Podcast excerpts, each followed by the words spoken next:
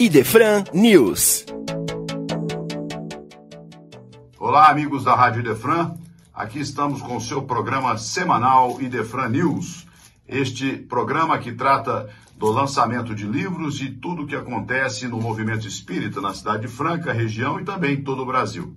Apresentamos aos nossos ouvintes no dia de hoje este interessante livro, O Elo Perdido no Espiritualismo Moderno, Leah Fox.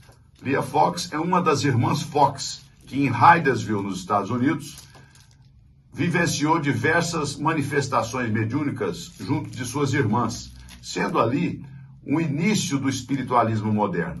E neste livro ela relata estas experiências que aconteceram com ela e com suas irmãs durante todas as suas vidas.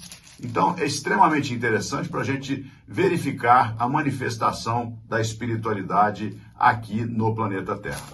Neste próximo mês de outubro, nós gostaríamos de dizer aos associados do Clube do Livro que estaremos oferecendo o Tempo Nunca Esquece, livro segundo da trilogia, que foi um grande sucesso, o primeiro volume, O Poder do Tempo, de Marcelo César e o Espírito Marco Aurélio.